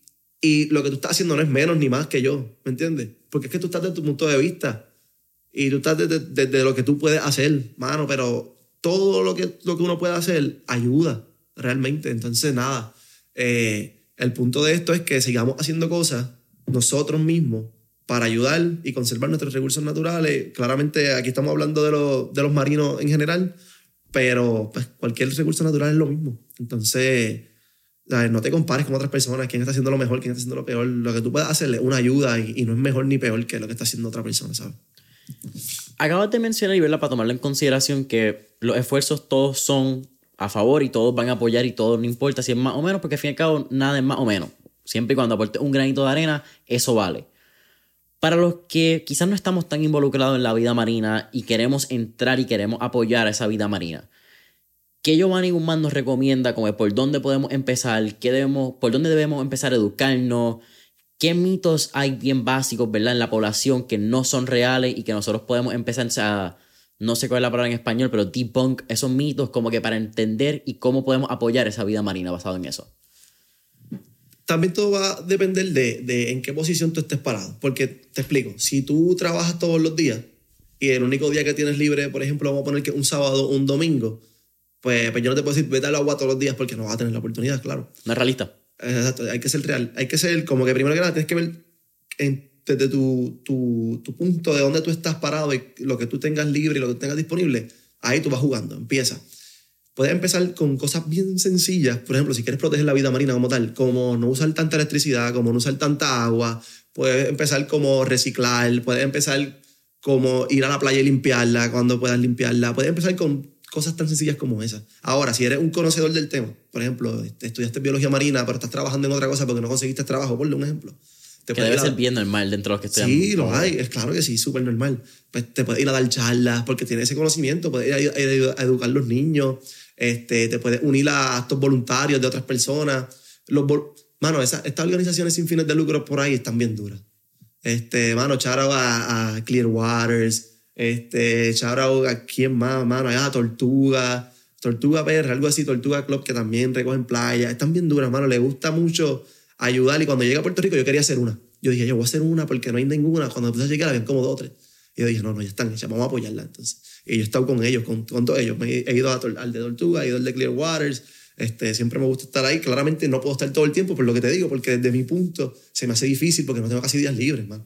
no tengo casi días libres. Cuando no estoy en el agua o haciendo una colaboración con alguna marca o algo así, este, pues, mano, tengo también mi familia y cosas así que también uno tiene que dedicarle su tiempo, ¿sabes? Sí, el plato se llena más rápido de lo que uno piensa. Exactamente. Pero pues yo estoy, tal vez no estoy en esa, en las playas recogiéndola todos los días, pero estoy apoyando desde donde puedo, ¿sabes? Desde donde puedo. Y nada, mano, y, y support todo lo que se esté haciendo para conservación como tal, para poder entrar entonces a eso de la vida marina. En cuanto a los mitos, que me estabas preguntando, mitos que tal vez la gente pueda tener sobre la vida marina, este, pues, el miedo también a ciertas especies, por ejemplo, los tiburones, por ejemplo, las mantarrayas, este, la gente, que el nombre real son rayas, mantarraya es la, la grande, negra, que aquí en Puerto Rico no... Es una subespecie. Exactamente. O sea, la raya es la que está aquí en Puerto Rico, o la, o la que tenemos, y realmente todo el mundo dice mantarraya, pero eso no importa. Todo el mundo sabe que cuando tú dices mantarraya, el, eh, tú sabes lo que, lo que la gente se está refiriendo. So, uno eso de darle un nombre y darle, simplemente lo está haciendo para aclarar. pregunta, ¿manta raya entonces es el, el, tipo de especie dentro de este reino animal que fue la que mató al... No, eso, fue una raya. Eso fue una raya, la que mató a... Que se llama, en inglés es bien fácil, en español es más complicado. En inglés es stingray. Ajá. Y manta ray es la, la, la, grande, que está también la oceánica, está la de arrecife, pero que son filter feeders que literalmente filtran el agua y comen estas pequeñas plantículas que se llama plancton.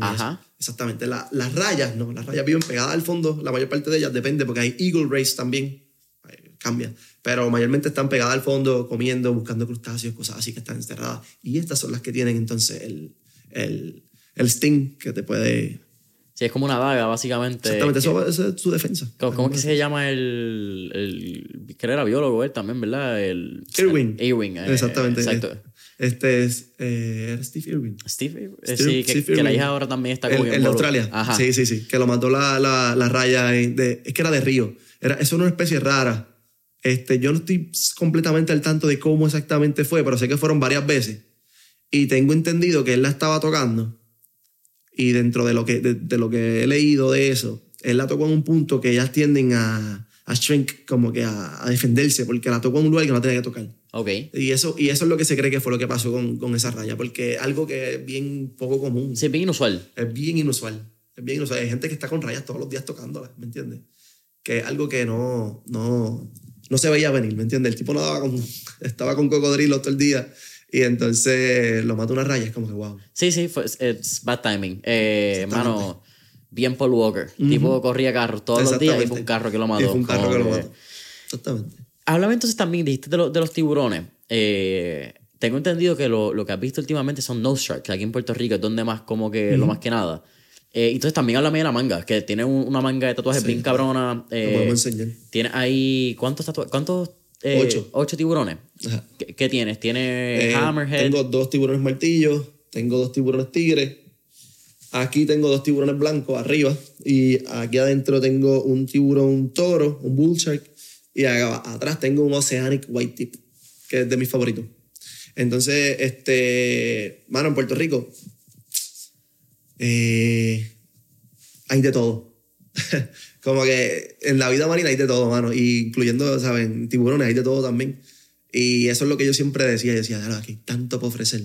Como que yo veo otros países que, que su turismo acuático es tan duro que tú puedes ir y ver esto y puedes ir y ver lo otro. Y, y en Puerto Rico no, mano. Aquí si tú vas a un charter, y, y- y perdonando, porque yo, yo no lo critico, porque eso está nice y que lo sigan haciendo.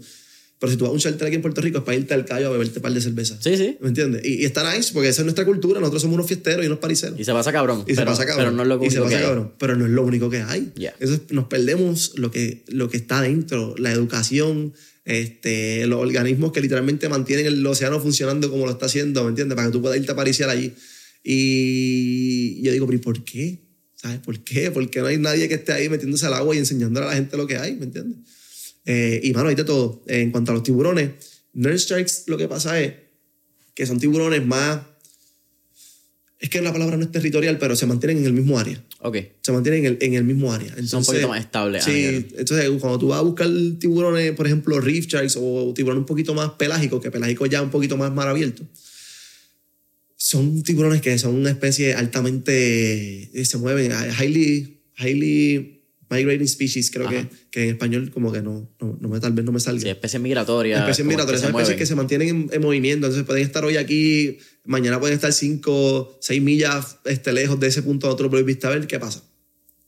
Eh, yo sí tengo puntos que yo puedo llevar a las personas y, y los he llevado a que vean otras especies, como reef sharks, este, aquí hay muchos dusky sharks, aquí hay silky sharks, y yo me he llevado a personas que lo han visto conmigo, son más mar. Y esos tours los vamos a hacer. Es algo que yo voy a hacer aquí en Puerto Rico. Es que tengo que empezar por lo, por lo básico. Y yo voy a hacer un paréntesis en todo esto. Porque a mí me está tan raro que nosotros seamos una isla y que yo tenga tantas personas que van a mi bote y nunca en su vida se han puesto una... un- nunca han hecho snorkeling y no saben Diablo, nadar. Diablo, fuck you, porque yo no quería decirlo, pero yo nunca he hecho snorkeling. Exacto, exacto. Diablo. Es algo malo, es que, es que no es algo que se fomenta. ¿No? ¿Me No. entiendes? Porque Yo ido a Crash Boat. ¿para qué tú tienes que hacer snorkeling si no hay ninguna actividad aquí que te, que te requiera irte? ¿Me entiendes lo que te digo Sí, ahora? sí.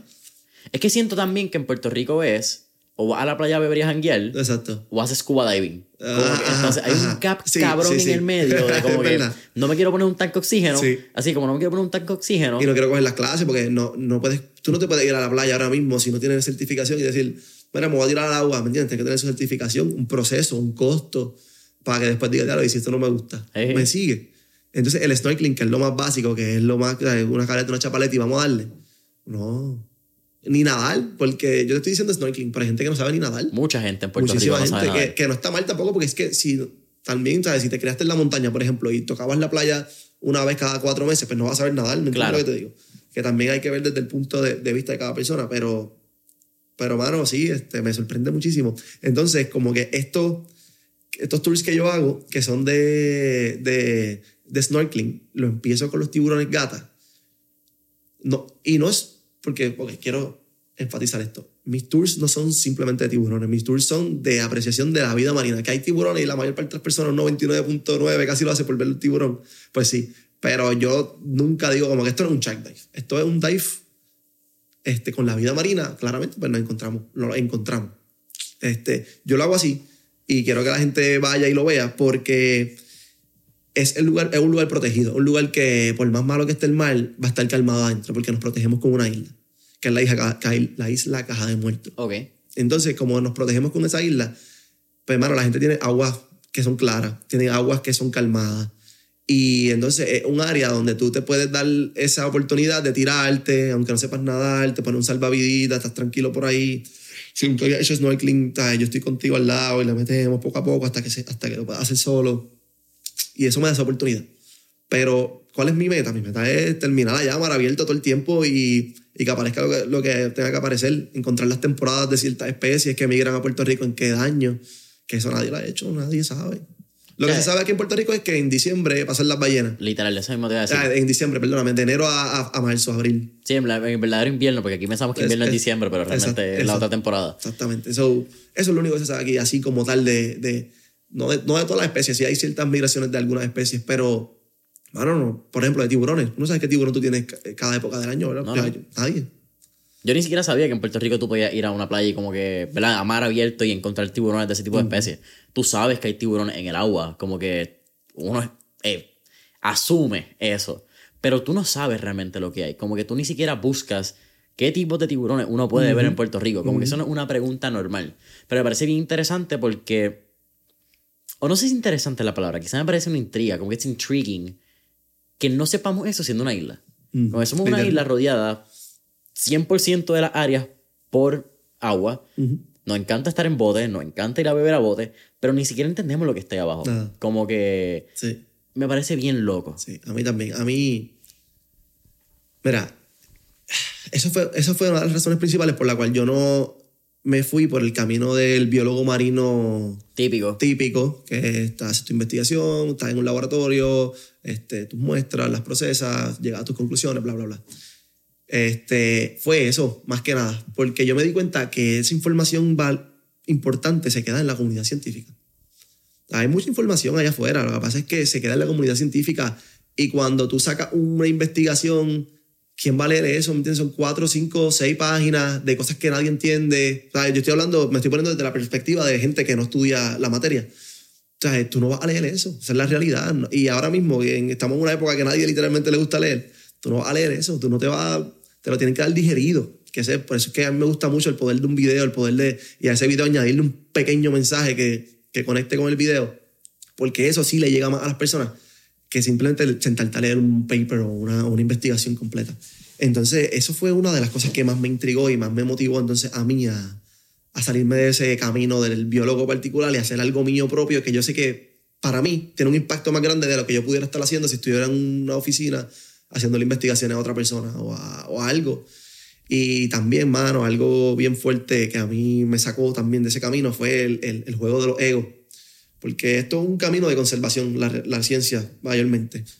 Y tú ves que hay dos personas, o por ejemplo, dos investigadores, que este quiere tener mejores investigaciones que este, que este quiere ser mejor que aquel, y que, y que su ambición es tan y tan grande que, que, que el poder de su investigación, en vez de usarlo para que la gente sepa lo que hay, lo uso para que tú seas inferior a mí. No fue algo que a mí me, no fue algo que a mí me interesa. Yo no quiero ser mejor que tú, ni mejor que aquel investigador, ni mejor que nadie. Yo quiero aportar. ¿Cómo yo puedo aportar? Entonces, para mí, que esto es algo que voy a decir que yo espero que a nadie le, le- le moleste a alguien que esté estudiando en Puerto Rico algo de tiburones. Para mí, yo me podía venir a Puerto Rico y decir, voy a hacer mi, mi doctorado en tiburones. Voy a ser el experto en tiburones de Puerto Rico. Y que nadie más sepa más que yo de tiburones. ¿Qué pasa? Yo me meto a hacer un doctorado y estoy por de cuatro, cinco años, de tres, cuatro años, dependiendo. Este, por yo puedo hacer una investigación por un montón de tiempo si, el, si, si tú obviamente conoces el tema y estás dentro de ese campo, sabes que en los últimos 40 años se han muerto o hemos matado a 90% de la población de los tiburones. Queda un 10, en los últimos 40, 50 años. Si yo en 4 o 5 años hago una investigación de tiburones y termino, cuando yo termine, ¿quién me asegura a mí que los tiburones van a estar vivos todavía? ¿Me entiendes? ¿Y para qué lo hice? ¿Para decir que yo soy experto en tiburones? ¿Para decir que yo conozco de los tiburones? ¿Que yo sé más que tú de los tiburones? Eso a mí no me interesa, brother. De verdad. Sea, yo no sé nada de los tiburones, esa es la realidad, porque todos los días sigue apareciendo información nueva. Este, pero yo sí tengo muchos años y tiempo de experiencia en el agua con ellos. Y yo sí sé que yo te puedo llevar y que tú tengas una, una interacción segura con ellos. Y a mí eso me llena más que saber y ser el más experto en el tema. Punto. Es la pendeja de. Mano, de la mitad, yo creo también del mundo de negocio. Está la gente que tiene sus maestrías, sus doctorados, están los grandes profesores en las universidades. Eh, sé que hay- tengo uno o dos profesores que me han escrito que escuchan el podcast, tampoco me molesta y no me importa su opinión a este punto porque hay un dicho en inglés que dice: Those who, eh, those who can do, teach. Y esos que no pueden hacer van a enseñar. Exactamente. Y está cool. Es, es- es admirable incluso, porque yo que no soy un académico, respeto y admiro a la persona que tiene la disciplina y la capacidad de ser un académico. Porque eso está cabrón. Está cabrón. Eso está cabrón, no, Hay no- que, no se la quito. Hay que, te tiene que gustar, tienes que gustarte, tienes que estar dispuesto a hacer eso, sí, 100%. Yo no, lo- yo no podría tampoco. No, no, eso. fuck no, deja eso, Sí, sí. Para, los, para los que quieren. Pero que tú seas un gran académico, que hayas estudiado con cojones y que tengas un montón de aprendizaje, que tenga whatever cuántas investigaciones, no te da la vida real. No te da, incluso creo que hay un libro que se llama The Real Life MBA. Tu MBA en vida real. Sí. ¿Qué tú has aprendido de hacer? ¿Qué tú has aprendido de fallar? Cuando tú fallas, tú aprendes mucho más de lo que vas a imaginarte. Y yo creo que desde ese punto de vista, mano, eh, falta demasiado porque es bien fácil decirles de la teoría, es bien fácil hablar desde... Me leí el último libro, me leí cuatro libros y soy un experto en ese tema. Ajá. ¿Y la práctica? ¿Cuántas horas de práctica tiene? Creo que Robert Greene, que tiene este libro que se llama eh, Mastery, que habla que hay una de dos formas de tú convertirte en un experto en un tema. O te lees 80 libros de ese tema, que por mí ya está fuera de la práctica, that's not gonna fucking happen, o estás 10.000 horas en el trade. Y para mí, 10.000 horas en una práctica tiene mucho valor y mucho más valor que estar leyéndote 80 libros. Mira, eh, qué bueno que estamos tocando este tema, porque es lo que yo siempre digo, mano. Por ejemplo, yo no soy un experto en tiburones y no lo quiero ser. Este, pero tú lo puedes ser. Por ejemplo, la información está ahí. Si a ti te gustan los tiburones y tú quieres saber todo lo que pasa con los tiburones, métete en Google, este, busca toda la información que quieras buscar y vas a saber todo. Punto. Ahora, poder estar con ellos en el agua, entender su comportamiento, saber cuándo es momento de que, mira, ya me tengo que salir, saber qué tiburón puede estar de qué forma, cómo interactuar con cada... Ya eso es práctica. Y tú te puedes leer 100.000 libros y ser el más experto, pero, si, pero cuando tiras al agua no vas a saber qué hacer, por más que, por más que tú creas que sí. Entonces, mano, este, es un juego, es un juego de, que, que pasa en todos los, en todos los ambientes, es un juego de, de ego, eh, que realmente la gente quiere ser el experto o el más que sabe de, de, un tema. Y yo digo que yo siempre pienso todo lo contrario. Sea el menos que sabe siempre, para que quiera saber más, para que quiera seguir buscando, para que quiera seguir conociendo. Así que yo jamás y nunca me voy a considerar un experto en ninguno de los temas. Este, y siempre voy a querer saber, saber más y siempre voy a querer practicar más, estar más tiempo en el agua, poder verlo con mis propios ojos, porque lo que tú lees no siempre es verdad.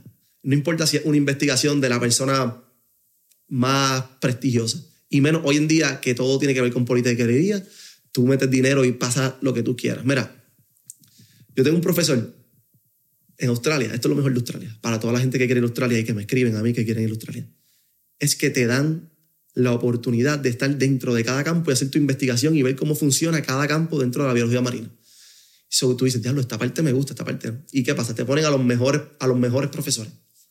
Yo tenía a Gary Ross, es el nombre de él, este, que es uno de los mejores profesores de, de, pesquería, de, de, industrias pesqueras en el mundo, pero tenía uno que se llamaba David Bellwood. Y este tipo, si, si a alguien le gusta la biología marina, este tipo está en todos los papers. Es de las personas que más investigaciones tiene en el mundo. Y el tipo te decía, yo no te diría a ti que hagas investigación, yo te diría que hagas otra cosa, que ayude más al, al, al, al ambiente marino. Y cuando tú le preguntas el por qué, que él lo explicó en su clase, él te dice que, que las investigaciones han llegado a un punto que porque tú tengas poder, dinero, buenas conexiones, son publicadas. Y cuando tú vienes a ver, es como que información que no es real estando afuera. Es depende lo que tú quieras decir. Y hoy en día tú puedes decir, mira, yo puedo hacer una investigación de esto y decir que esto es malo. Por ejemplo, ah, esta botella es mala. Y vienen 20 personas y me dicen, esta botella es buena por estas otras 20 razones.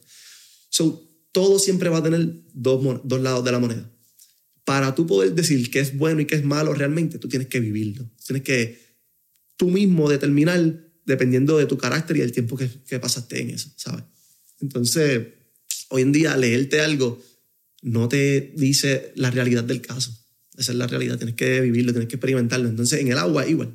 Este, en el agua, eh, por ejemplo, eh, déjame ver qué te puedo decir, un ejemplo del agua o algo que la gente diga que está mal o que está bien alimentar tiburones en, en, cualquier parte del mundo, muchas personas te van a decir, eso, eso es horrible, eso no se puede hacer porque los tiburones después se van a comer a las personas, asocian la comida con los humanos, le cambian su comportamiento, este, ¿cómo te digo? Son especies que después no ejercen su rol y pueden afectar al ecosistema marino, etc. Esos, esos son los no's, los sí, turismo, cómo cambia la percepción de cada persona por, por, por poder experimentar eso, igual que los tiburones realmente no son man eaters, no se comen a las personas, ¿me entiendes? Eh, los beneficios económicos al país, un montón de cosas. Es un debate bien grande, bien grande, bien grande. Por ejemplo, si tú me preguntas a mí qué tú crees de eso, yo te voy a decir claramente porque yo he estado en países que lo hacen y he estado en países que no lo permiten. Este, o, y he hablado con personas que, que sí lo quieren, he hablado con personas que no lo piensan. Que si, por ejemplo, tú estás en un área alimentando cinco tiburones, le cambia el comportamiento tal vez a cinco, pero ¿y cuántas mentes cambiaste llevando a las personas que fueron ahí? Y al final del día que es más valioso. ¿Me entiendes? Porque una persona que tú toques, tú no sabes qué impacto pueda tener en él, qué, a qué otras personas él se lo pueda pegar y qué puedan hacer. Sí, el ripple effect que puede tener. Claro, y, y oye, y es un tema que es bien bueno argumentarlo. Eh, tiene un montón de cosas, tiene un montón de, de, de almas. Y entonces, yo no soy esta persona que te digo, no, esto es así. Y, Porque sí. y, así es, y así es que tiene que ser. Tú tienes tu punto de vista y tal vez tu punto de vista está bien para ti, pero desde mi perspectiva y mi percepción, mi punto de vista es ese. Ahora, ¿qué pasa? ¿Te acuerdas que te había dicho ahorita que muchas personas no salían de Puerto Rico y pensaban que una cosa era de una manera y ya? Hay personas que me dicen a mí, ah, tú estás, por ejemplo, me has escrito, como que ah, eso de estar llevando personas a ir con tiburones, este, eso es peligroso, tú no puedes estar haciéndolo, cosas así, me dicen a mí. Y es porque son personas que nunca han salido aquí, que se encierran, leen como que algo que dice que es malo y ya eso es, es lo que forjó su comentario, su opinión. Ahora, yo a todas esas personas siempre, cuando hablan directo conmigo, les digo, sal de Puerto Rico, ve a los lugares que lo hacen alrededor del mundo. Cuando tú hables, veas, entiendas el efecto, el impacto que eso tiene, después tomas tu decisión. Pero no simplemente lo digas estando aquí en Puerto Rico sentado y porque te leíste algo, porque es que lo que tú te leíste se lo puede leer 20 personas más, ¿me entiendes? Eso está ahí, pero lo que te va a dar ese cambio es la práctica, es lo que tú viajes y veas en otros lugares, es la, la experiencia que tú tengas. Brother, mejor que eso está bien difícil para cerrarlo. Eh, siempre al final de Mentores en línea hacemos cuatro preguntas de fuego. Así que vamos Ya. por encima. Vamos allá. Vamos allá. Vamos. La primera. Si tuviéramos la oportunidad de estar en esta película de Back to the Future y estar en un DeLorean, ¿a qué época, década o periodo histórico te gustaría ir y por qué? Pero todo esto es relacionado a, a, a, A lo, a que tú quieras. A lo que yo quiero. Ya estas son preguntas de fuego al Ya, garete. Estos son al garete. bueno, me gustaría irme mucho, yo creo que allá a los a los 50, a los antes de que existiera toda la tecnología. Ver el mundo, ver el mundo como era sin, sin, sin tener que depender tanto de un teléfono, sin tener que depender tanto de una computadora. Este, y, y, y poder tener esas experiencias de vida, fuera de simplemente querer hacer cosas por, por, por postearle a las redes sociales, este, poder interactuar con las personas y ver sus diferentes puntos de vista ante cosas simplemente por conocimiento, no porque se lo leyeron algo en algún lugar. Esa vida un poco más eh, cruda, más raw. Sí. Segunda pregunta. Tenemos un playlist en Spotify que se llama Mentores en línea, el playlist. Donde tenemos todas las canciones que motivan y pompean a nuestros entrevistados. Así que, con eso dicho, ¿qué canción motiva a Giovanni Guzmán quizás antes de salpar en un tour de Blue Kings? Fíjate, en un tour de Blue Jeans, no, como que no tengo una canción que tal vez me motive para eso, pero en mi vida en general yo trato de escuchar canciones que, que, que me motiven a mí a ser mejor persona. Zumba. Como que, o que me... Y a mí me gusta mucho Russ. Es un rapero... Hey, claro que ¿sabes sí. Of Ya. course. Ten Year Freestyle, brother. Mano, eh, entonces yo te puedo decir 100 canciones de Russ, pero me gusta mucho de, este, de Stunt. Me encanta de Russ, que, que por ejemplo tiene una parte que te dice que como que preocúpate más, como que estoy muy ocupado comiéndome mi propia fruta y echándole agua a mi propio jardín para ver si, si tu jardín está más verde, ¿me Claro. entiendes? Enfócate en lo tuyo, haz lo tuyo. Pues ese tipo de canciones son las que a mí realmente, pero Russ es uno de los... o sea, Ey. tiene- Tengo muchísimo. Un fucking duro. eh, Un self, crack. Self-published, self-written, self-produced, self every fucking thing. Sí, Eh, y lo, lo minimalista que es con todas sus cosas, mano. Tú ves sus álbumes y son, mano, una foto Sí, sí, una foto y un, y un icono. y un icono. Que, by the way, durísima. Are You Entertained? La última con Ed Sheeran. Ah, es durísimo. La Palote. Qué, lo- qué loco. Yo creo que la primera persona en el podcast y de las pocas personas que he conocido en los pasados tres años que me dicen Seeking a Ross. Ya. Como que. Sí, pero fan. Ha hecho durísimo. Eh, Desde Psycho parte 2, desde que Losing Sí, no, yo- Control. sí, lo- eso es lo bueno de él también, que tiene algo bien variado. Tiene desde música romántica, desde música suave, hasta música motivacional, hasta raps bien duros. Sí, y el tipo te dice, no ronques si no lo has bebido. Exacto. Como el tipo tampoco es un pendejo, como que he knows what he's talking about. Exactamente. Tercera pregunta. eh, ¿Qué tres libros les recomendaría a nuestra audiencia? Mira, yo soy, yo soy mucho de, de, de podcast, de podcast, no, de audiobooks, porque como yo estoy todo el tiempo moviéndome, se me hace bien difícil sentarme a leer. A me gusta leer, pero, pero me gusta. El primero, que a mí me encanta, que yo lo he leído varias veces o lo he escuchado varias veces, es The Seven Habits of Highly Effective People. Nice. ¿Sabes cuál es, verdad? Yes, ¿No? Sí. Yéndome ya de, de, de tal vez emprender o, o- o crecer, uno que es más sentimental, más personal, es The Power of Vulnerability. Uh, No sé si lo, si la- Lo si he la- visto, si no la- lo he leído. No lo has leído. A mí me encantó muchísimo. Uno de los mejores libros. De verdad que, que te hace cambiar la, la percepción de, de, de, por qué nosotros nos cohibimos tanto ante muchas situaciones en la vida. Y las emociones, brother. Yo creo que a mí me gusta hablar mucho de las emociones y, y en el hombre. En el hombre tenemos unos estigmas de que no podemos mostrar Demasiado, emociones, de demasiado. que no podemos hablar, de que, mano, siempre tenemos una relación amorosa y queremos decir algo como que sea un piropo. Incluso le decimos piropo, en vez de decirle como que simplemente algo lindo a la persona. Decimos, mano, es que puede sonar medio cursi, puede sonar medio pendejo, puede sonar medio mamón. Dude, son Sí, es que- emociones. como que, hay como un estereotipo de... de- ¿Qué te está parando a ti dentro de tus lecciones y dentro de cómo tú te criaste que piensas que eso es algo malo en vez de enseñar tu vulnerabil- vulnerabilidad y simplemente como que no tener capas ante una relación? Exactamente. No, y sí, se nos ha enseñado desde chiquitos que ser vulnerable es ser débil Ujú. o ser inferior, ¿me entiendes? Y no, no, mano, al revés. Todo El- lo contrario. Yo pienso que yo, una persona vulnerable, una persona que se puede expresar, que puede hablar lo que siente, eh, para mí es una persona bien poderosa porque hay que tenerla en estos días para hacer algo así. ¿me Y sabes controlar tus emociones. Exactamente. Y eso es bien poderoso. Eso es, 48 Laws of Power, brother. Como- ¿De verdad que sí? sí, mano. Este, y el otro libro, y, a- y el otro que estoy escuchando ahora mismo que me encanta demasiado, porque te- tengo más, porque yo, este, Rich, eh, Rich Dad, Poor Dad es bueno. Este, los, los clásicos. Sí, pero esos son los clásicos. Pero hay uno que estoy escuchando ahora que no, que no lo había este, escuchado antes y me gusta mucho.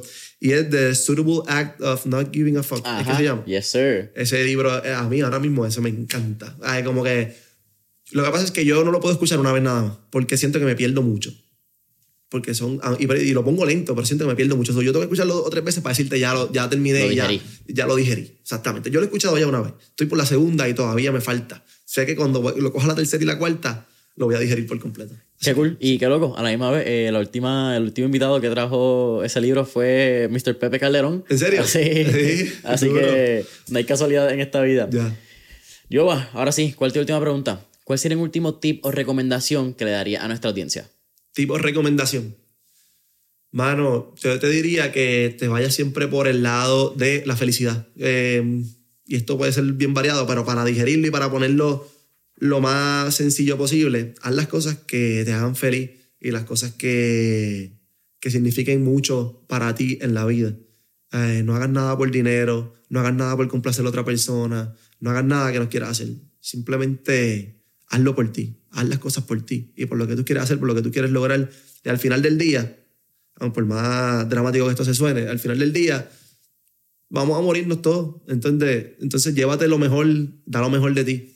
Y algo que quiero decir antes de que se acabe este podcast es que trata siempre, o yo pienso que el, el- el punto de vista de cada ser humano es dejar el mundo un poquito mejor de como lo encontraste.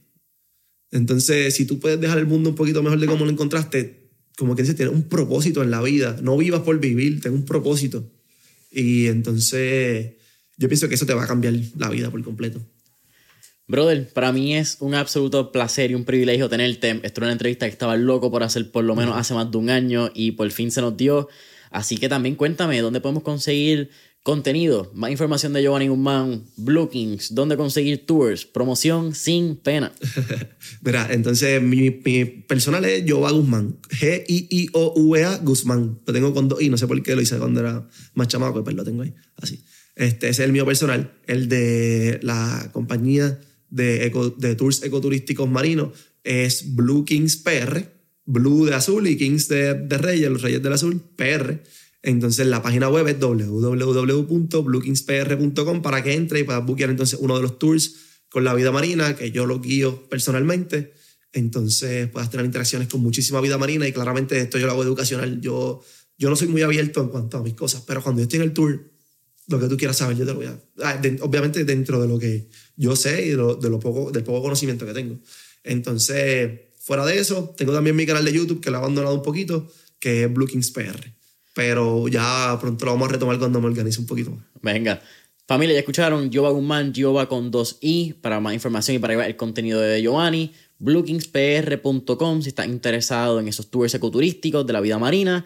Y no olvides darle like y follow a Mentores en Línea en Instagram y Facebook como Mentores en Línea. Deja esas cinco estrellitas, deja ese review, eh, deja ese comentario en Apple Podcasts, Spotify, YouTube. Y hasta la próxima.